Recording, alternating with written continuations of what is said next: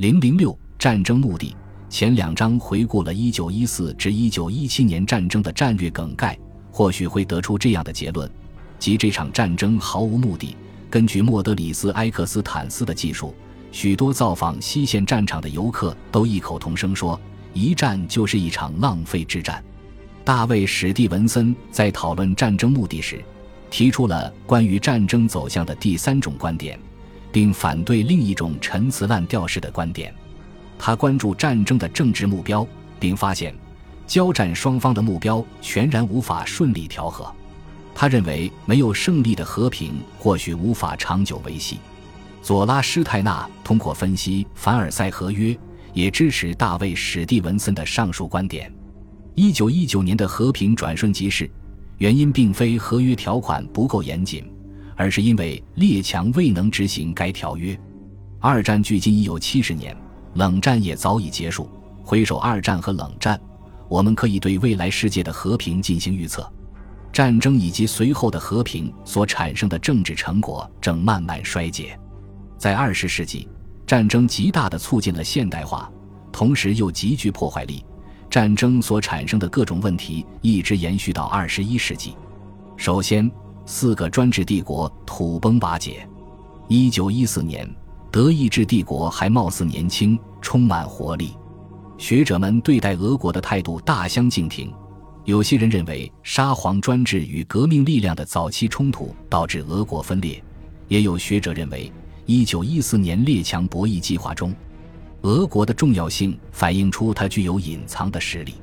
至于奥匈帝国和奥斯曼帝国，早在十九世纪就已经逐渐衰落，日薄西山。多民族构成是这两大帝国衰弱的一个重要原因，因为当时民族主义正日益高涨。签署凡尔赛合约的战胜国将民族主义作为一条指导原则，这样一来，就将国内政治置于国际关系之中，为列强关系定下了一个持久的基调。但其间局域不断，这贯穿二十世纪后来的数十年。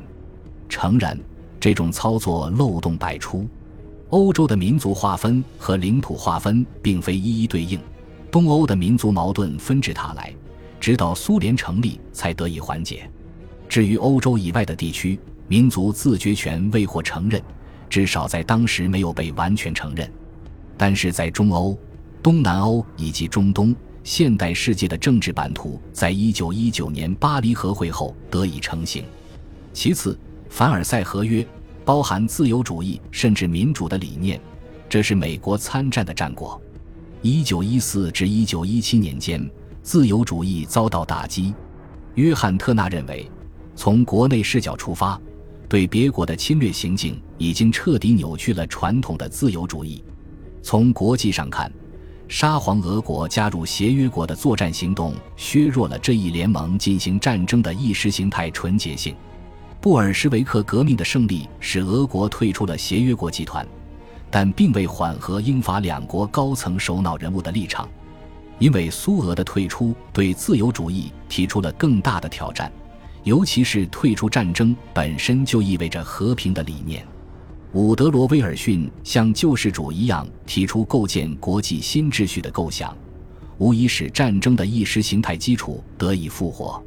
许多在一九一四年参战的国家之所以参战，就是因为他们认为第一次世界大战是一场以战止战的战争。威尔逊的提议无疑让参战国的和平构想重燃希望。短期而言，美国参议院拒绝修改凡尔赛合约，国际联盟土崩瓦解，第二次世界大战随之而来，这都表明自由国际秩序轰然倒塌。但长期而言，苏联解体，冷战结束，表明威尔逊主义具有延续性。一九一八年的十一月十一日休战纪念日是为了庆祝停战而设立的。随着岁月流逝，这一天由庆祝变为纪念。